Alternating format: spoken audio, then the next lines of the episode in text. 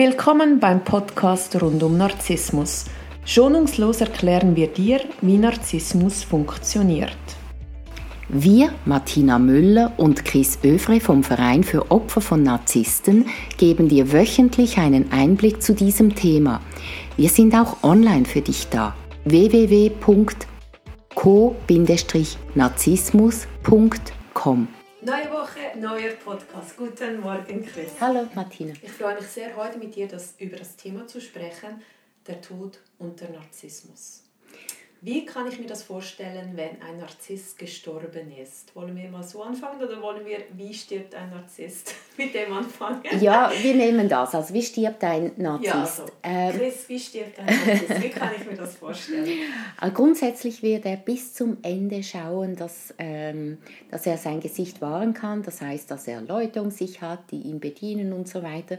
Das ist bei einem jüngeren Narzissten oder Narzisstin einfacher, weil die sind auch, die stehen voll im Leben, die haben vielleicht eine gewisse Position, berufliche Position, die haben ihre Diener, ihre Flying Monkeys und äh, die wechseln sich auch ab am Sterbebett. Also ein Narzisst stirbt selten allein, vor allem nicht, wenn er jung ist.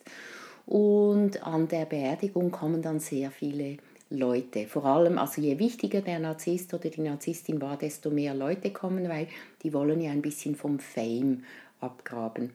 Und äh, so jemand geht mit Pauken und Trompeten unter und es wird lange danach noch gesprochen. Also auch die Beerdigung ist meistens sehr schick gehalten, elegant und äh, bedeutungsvoll.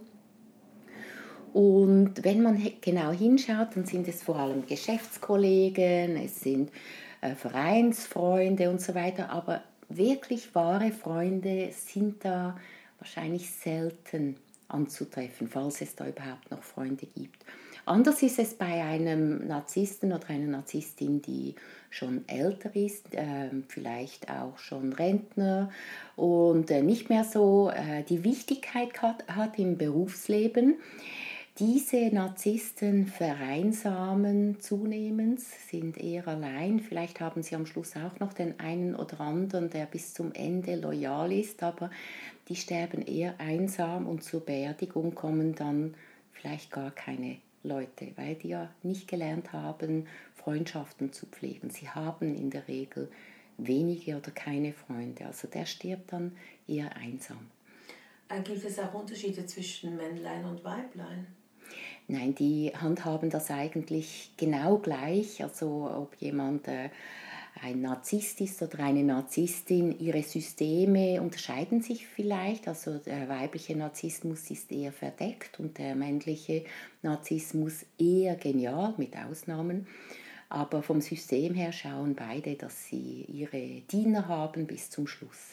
Wie kann ich mir den Narzisst oder die Narzissten vorstellen, wenn jemand stirbt aus dem engeren Umfeld? Geht er an die Beerdigung? Also der äh, Narzisst vermeidet es, an Beerdigungen zu gehen. Er mag das nicht. Das ist ein Ort, wo er sich nicht wohlfühlt, wo die Menschen auch berührbar sind und offen und dann vielleicht auch durchschauen, dass bei ihm viel Maskerade ist. Also er fühlt sich nicht wohl an Beerdigungen und wenn es nicht eine wichtige Person ist, die gestorben ist, wird er alles tun, um nicht hingehen zu müssen und findet dann auch eine gute Ausrede. Und das ist oft auch eine große Enttäuschung für den Co-Narzissten, wenn zum Beispiel die Schwiegermutter stirbt, was für die Partnerin ein herber Schlag ist und sie braucht seine Unterstützung in dem Moment und genau da ist er nicht da finden eigentlich immer eine Ausrede. Und das höre ich immer wieder, auch in der Selbsthilfegruppe, dass genau in einem solchen Moment die Narzissten den Co-Narzissten alleingelassen haben. Und das war dann schon sehr bitter. Aber eigentlich auch ein guter Hinweis darauf, dass man alleine ist, wenn man mit einem Narzissten zusammen ist, dass man sich auf den nie verlassen kann, dass er nicht präsent ist, wenn man ihn braucht. Würde der Narzisst an die Beerdigung seines Partners ähm, ihrer pa also weißt du, vom Freund oder vom Ehemann oder von der Ehefrau gehen? Ja, oder da hat kann er dann auch ausreden, wieso dass er nicht gehen soll? Nein, da geht er natürlich schon, weil da kann er sich als äh, Witwer oder als Witwe, je nachdem, äh, zeigen und auch jammern und, und quasi beweisen, wie groß die Liebe war und zeigt sich von der besten Seite.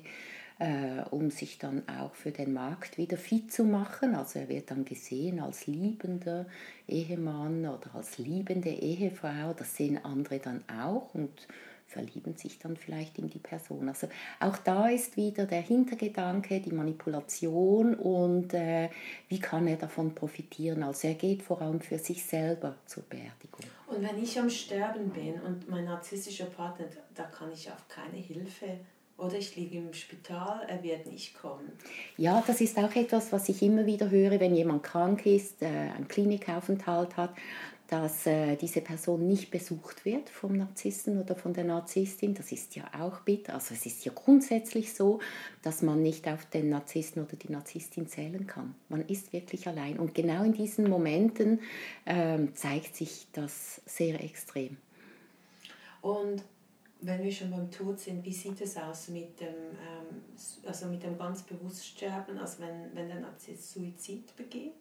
Wie kann ich mir das vorstellen? Mhm. Also das kommt tatsächlich vor und zwar kommt es dann vor, wenn ein Gesichtsverlust droht. Also wenn zum Beispiel seine Firma pleite geht oder ähm, äh, wenn seine Partnerin schon, die, die zehnte Partnerin ihn verlässt und es ist klar, es hat mit ihm zu tun und das wird dann offensichtlich, dann ist dieser Gesichtsverlust für den Narzissten kaum zu ertragen und da flüchtet er äh, allenfalls in den Suizid und sieht das als einzigen Ausweg. Das ist so ein Moment, wo gesunde Menschen ähm, damit umgehen würden und ja, vielleicht auch dazu stehen oder äh, wieder aufstehen würden. Diese Option gibt es für den Narzissten nicht. Also ein Gesichtsverlust ist für ihn irreparabel und deshalb hat man oft auch wenig Verständnis, dass diese Person Suizid begangen hat, weil man kann das nicht nachvollziehen. Und es gibt ja auch Suizide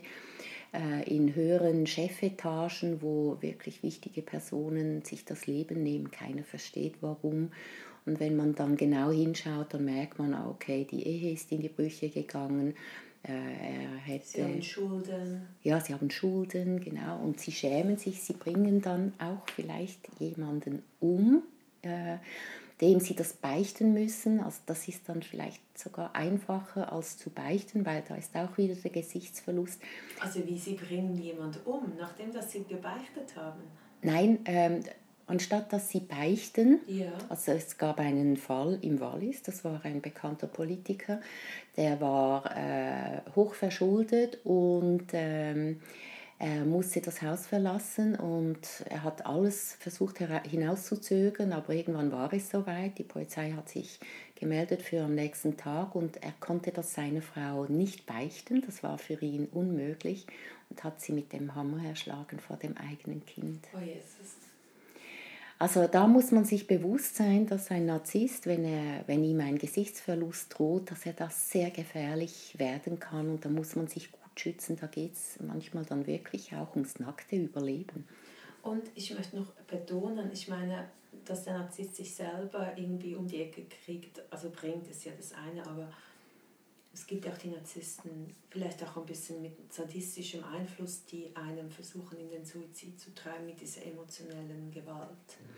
Ja, das kann auch sein. Und da muss man auch sagen, als Co-Narzisst ist man manchmal dermaßen verzweifelt und sieht keinen Ausweg, dass man irgendwann am Punkt ankommt und sich denkt, also der einzige Weg daraus ist, wenn ich tot bin. Und so fühlt es sich dann auch an, als ob man sterben würde, weil man hat immer weniger Energie. Und tatsächlich ist es auch so, ähm, wenn man einen Narzissten verlässt, fühlt es sich auch an, als ob man sterben würde. Und man muss bereit sein, durch diesen Schmerz zu gehen, sonst hat man keine Chance, den Narzissten zu verlassen und muss das quasi ertragen bis zum Lebensende. Und ja, der Narzisst, der ähm, macht einen ja grundsätzlich klein und hält einen klein und beschimpft einen und der Selbstwert ist am Boden. Schön ist ein solches Leben nicht und man muss sich auch bewusst sein, es wird nicht besser. Das Leben an der Seite einer Narzisstin oder eines Narzissten ist schwierig und wird immer schwieriger. Vielleicht noch ein kleiner Tipp von dir an uns. Was mache ich, wenn ich extrem sozial bin?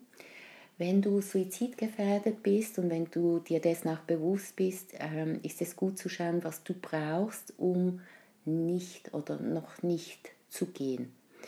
Brauchst du eine Umarmung? Brauchst du einen Ort, wo es einfach ruhig ist? Äh, brauchst du Menschen um dich?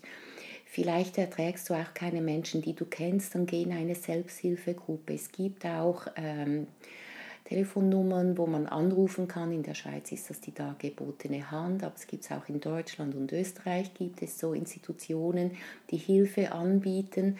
Man darf Hilfe annehmen. Das ist für Konarzisten besonders schwierig, weil sie glauben, sie müssen alles immer selber schaffen.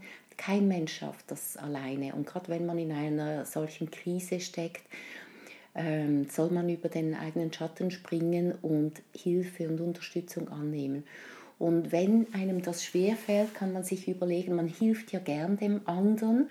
Das kann man nur, weil der das zulässt. Und jetzt darf man auch zulassen, dass jemand anderer mir helfen kann und dabei Freude hat oder ja, dass dem auch gut tut.